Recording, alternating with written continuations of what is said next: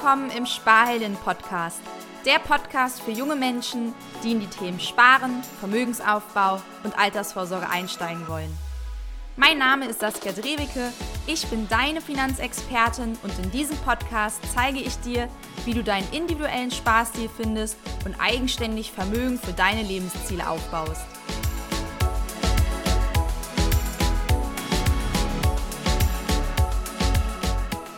Herzlich willkommen im Sparheldin-Podcast. Ich freue mich heute riesig, mal wieder eine Solo-Folge aufzunehmen, denn die letzten Wochen hat es mich so ein bisschen aus der Bahn geworfen, weshalb ich schon eine Ewigkeit keine Podcast-Folge mehr aufgenommen habe.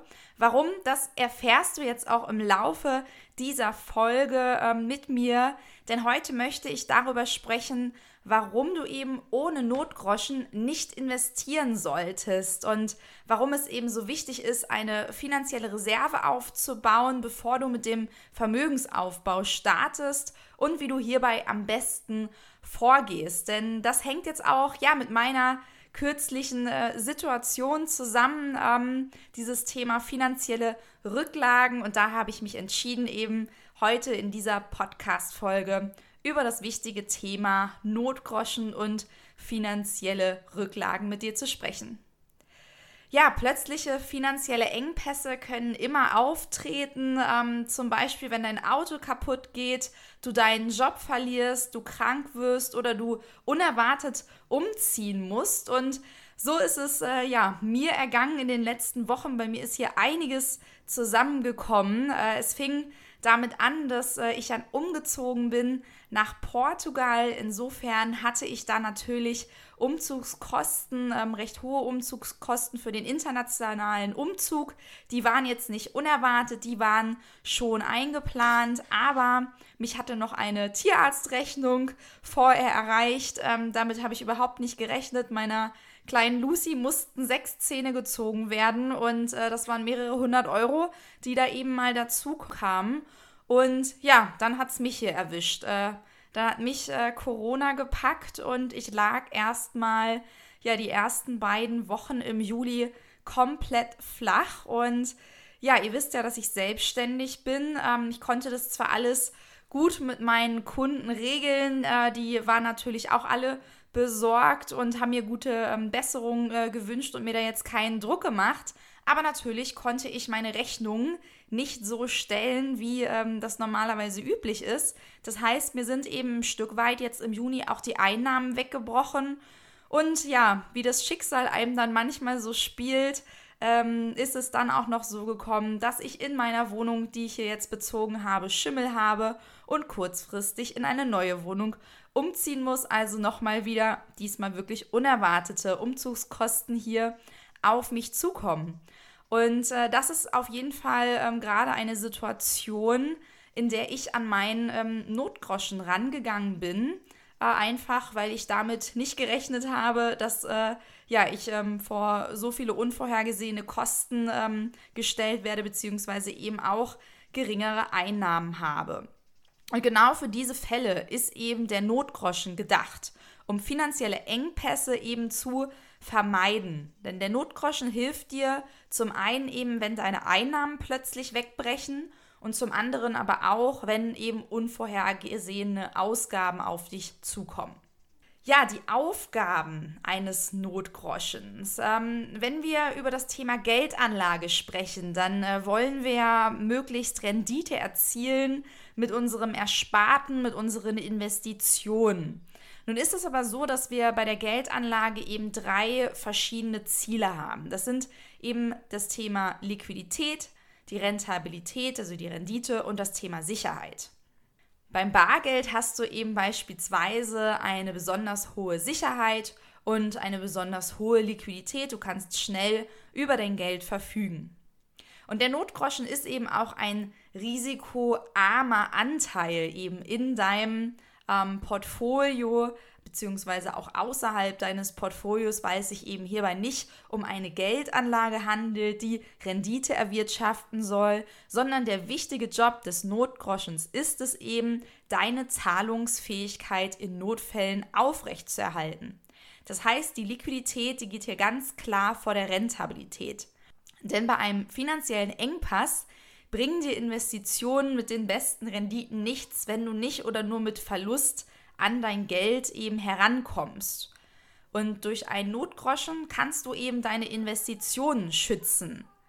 Denn wenn jetzt Krisen länger anhalten und du eben dir schon ein Vermögen aufgebaut hast, weil du in Fonds, in ETFs, in Aktien investierst, kannst du eben nichtsdestotrotz hier ähm, ja dein Vermögen weiter für dich arbeiten lassen, musst nicht an dein Vermögen ran, wenn du mit unvorhergesehenen Ausgaben konfrontiert bist oder deine Einnahmen wegbrechen, sondern kannst erst einmal auf deinen Notgroschen zurückgreifen und dich eben für einige Monate über Wasser halten, ohne dass du eben gezwungen bist, hier jetzt dein angelegtes Geld zu verkaufen. Ja, eine ganz, ganz wichtige Frage in diesem Zusammenhang ist natürlich, wie hoch sollte denn dein Notgroschen sein? Auf diese Frage wird pauschal die Antwort gegeben, dass ähm, ja der Notgroschen drei bis sechs Nettogehälter haben sollte. Allerdings ähm, sind solche Empfehlungen immer mit zweierlei Maß zu betrachten. Denn was du unbedingt berücksichtigen solltest, ist deine Gesamtsituation und vor allen Dingen auch deine Wohlfühlzone, dein Sicherheitsbedürfnis. Natürlich, je höhere Ausgaben du hast, desto eine größere Reserve brauchst du. Hast du niedrigere Ausgaben, brauchst du eben auch eine kleinere Reserve, ein kleineres finanzielles Polster. Aber neben eben deinen Ausgaben spielen eben auch ähm, drei weitere Kriterien eine wichtige Rolle. Das ist zum einen deine berufliche Situation. Ein Beamter hat ein sichereres Jobumfeld als ein Selbstständiger. Deine familiäre Situation, wenn du eine Familie hast, Kinder hast, trägst du eben auch Verantwortung für deine Familie. Und als drittes eben auch deine vorhandenen Vermögenswerte, also wie viel Vermögen hast du schon aufgebaut. Bei mir ist es so, als Selbstständige ohne Partner und ohne Kinder fühle ich mich mit einem Notgroschen von etwa 10.000 Euro wohl. Mit diesen Rücklagen kann ich ähm, meine Ausgaben für etwa ein halbes Jahr decken und das kann eben bei dir anders sein. Es kann mehr sein, das kann weniger sein. Das musst du eben anhand der äh, Faktoren, die ich dir eben gerade genannt habe, ganz individuell für dich festlegen. Generell gilt, kann man eben noch sagen, dass je sicherer deine Einnahmequellen sind, desto kleiner eben auch dein Notgroschen sein kann. Je mehr Menschen von dir finanziell abhängig sind, desto größer sollte er sein und je mehr liquide, also schnell verfügbare Vermögenswerte du hast, desto kleiner darf dein Notgroschen ausfallen. Grundsätzlich noch so ein paar präventive Maßnahmen, eben gegen ungeplante Zusatzausgaben, die du ähm, berücksichtigen kannst. Ja, auf jeden Fall baue Vermögen auf, anstatt dir Verbindlichkeiten anzuschaffen. Denn äh, wenn du ja Schulden zurückzahlen musst, verringerst du deinen Cashflow, du kannst weniger sparen, kannst weniger Rücklagen, weniger Vermögen aufbauen. Und das ist natürlich dann in so einem Moment, wo ungeplante Ausgaben auf dich zukommen, kontraproduktiv. Damit du nicht von ähm, deinen Ausgaben überrascht wirst, solltest du deine Ausgaben tracken und vor allen Dingen deine Fixkosten im Griff haben. Das heißt, äh, markier dir in deinem Kalender die Termine, wo größere Abbuchungen anstehen. Beispielsweise, wenn deine Autoversicherung jährlich ab, äh, abbucht oder aber die Steuerzahlung fällig wird. Das sind Termine, die du im Kopf haben solltest, worauf du vorbereitet sein solltest, damit du eben in so einem Moment nicht böse überrascht wirst. Weiterhin ähm, ja, hilft es natürlich immer, seine Sparrate zu erhöhen und dadurch eben deinen finanziellen Spielraum zu erweitern. Außerdem solltest du dich gegen existenzbedrohende Risiken eben mit den wichtigsten Versicherungen schützen. Jetzt ist natürlich die Frage, was sind existenzbedrohende Risiken? Wann ist eine Versicherung sinnvoll? Wann ist sie unsinnig? Aber grundsätzlich ähm, lässt sich hier eben sagen, wenn du einen finanziellen Schaden aus eigener Tasche ohne Probleme bezahlen kannst, dann handelt es sich hierbei nicht um ein existenzbedrohendes Risiko. Wenn es aber so ist, dass du durch einen Schaden eben ja vor dem finanziellen Ruin stehst, dann lohnt sich der Abschluss einer Versicherung in diesem Fall. Ja, wie legst du den Notgroschen an? Diese Frage habe ich schon häufig gestellt bekommen, denn wir haben ja keine Zinsen auf dem Tagesgeldkonto, auf dem Sparbuch, wo man eben ja solch ein Geld ähm, ganz einfach parken kann, ob es da nicht Alternativen gibt, wo man zumindest so ein bisschen Zinsen erwirtschaftet. Grundsätzlich ist es aber so, dass die Rücklagen der Notgroschen tatsächlich am besten auf dem Tagesgeldkonto aufbewahrt wird. Also auf jeden Fall solltest du ihn auf einem separaten Konto, das nicht dein Girokonto ist, aufbewahren ähm, und dabei eben berücksichtigen, dass das Geld bei einer europäischen Bank äh, angelegt ist, denn dann ähm, greift eben hier auch die Einlagensicherung. Das heißt eben im Falle der Insolvenz einer Bank sind deine Einlagen bis 100.000 Euro geschützt. Und du kannst eben bei einem Tagesgeldkonto auch sehr schnell ähm, mittlerweile innerhalb von einem Tag auch über dein Geld verfügen. Zudem ist es eben dann auch ähm, vor ja, kurzfristigen Konsumausgaben, unüberlegten Konsumausgaben geschützt, weil das natürlich auch schon wehtut, wenn du extra von deinem Tagesgeldkonto auf deinem Girokonto erstmal Geld überweisen musst, weil du gerade irgendwie beim Shoppen was Cooles gesehen hast. Also das bitte unbedingt nicht machen. Deshalb eben hier den Notgroschen immer auf einem separaten Konto ähm, verwahren. Ja, grundsätzlich eben der Notgroschen ist nicht dafür da, um Rendite zu erzielen. Das sagte ich ja bereits. Ähm, Liquidität geht vor Rendite, ähm, denn ja, es ist einfach wichtig beim Notgroschen, dass du schnell über dieses Geld in einem Notfall verfügen kannst. Und wenn du jetzt erst irgendwelche Geldanlagen verkaufen musst oder ja erst in drei Monaten an das Geld rankommst, weil es festgeschrieben ist, weil du dadurch ein bisschen höheren Zinssatz bekommen hast, äh, dann bringt dir das eben in einer Notfallsituation reichlich wenig.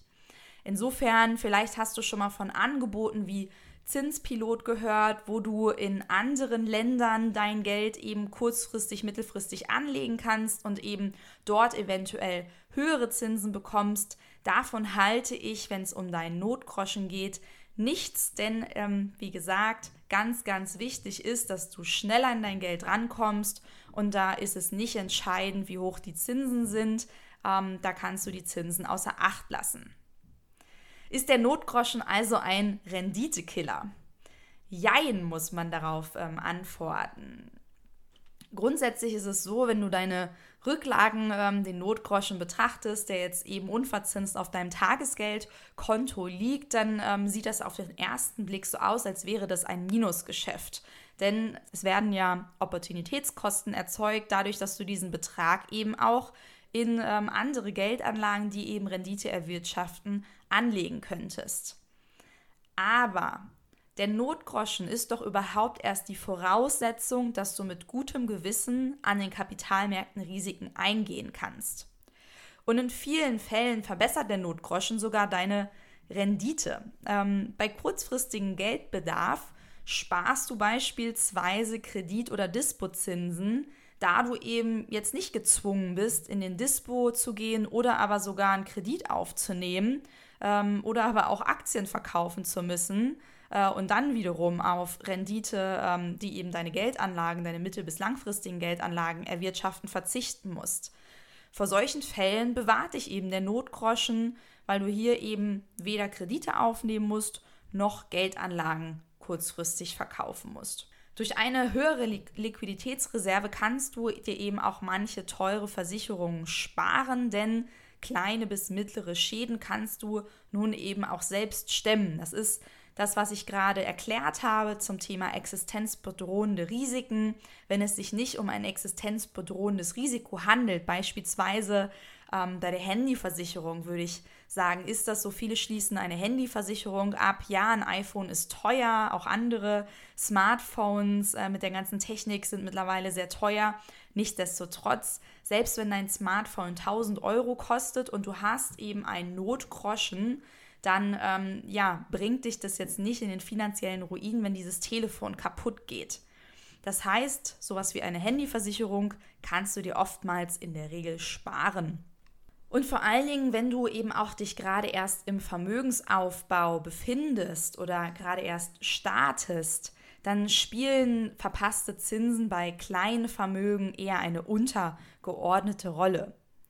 Also wenn du eben noch gar nicht so viel Vermögen hast, dann ist der Hebel auch noch gar nicht sonderlich groß. Ne? Wenn es jetzt hier irgendwie um ein paar tausend Euro geht, da kannst du eben die Zeit, ähm, die du eventuell in ja, das Suchen nach besseren Zinsen auf kurzfristige Geldanlagen ähm, die du da reinsteckst, kannst du besser investieren eben in, dein, in deine Person, in deine persönliche Weiterentwicklung, also dein Humankapital und äh, deine finanzielle Bildung, dass du eben für die Zukunft gut aufgestellt bist und den Grundstein eben auch für höhere Einnahmen legst.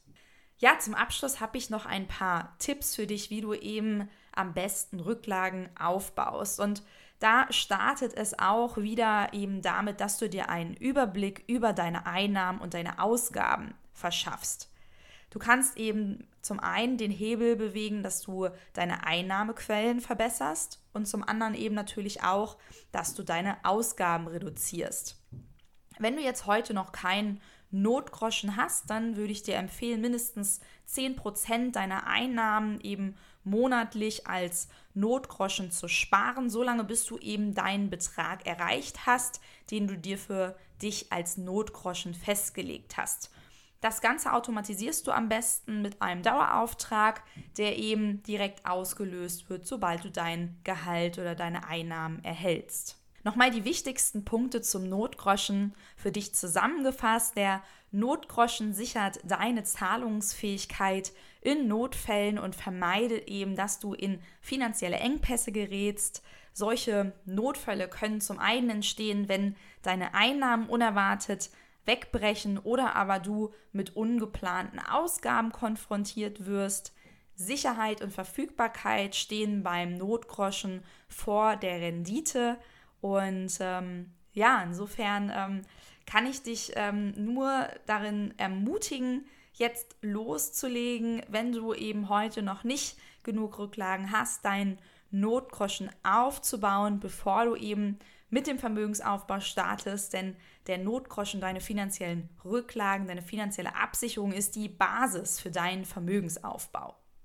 Ja, ich freue mich äh, riesig immer über das tolle Feedback, das ich über den Sparhelden-Podcast von euch erhalte. Und insofern, wenn dir diese Folge gefallen hat, würde ich dich auch bitten, dass du mir eine Podcast-Bewertung auf Apple Podcast hinterlässt. Damit hilfst du mir eben noch mehr Menschen hier mit diesem Podcast, mit dem finanziellen Wissen, das ich teile, zu erreichen. Und dann freue ich mich, wenn du auch wieder in die nächste Folge im Sparhelden Podcast reinhörst. Spürst du auch schon die Vorfreude darauf, dein Vermögen wachsen zu sehen? Wie ja weißt, brenne ich für die Themen Finanz- und Geldanlage und hoffe, dass ich dich positiv mit meiner Begeisterung anstecken konnte.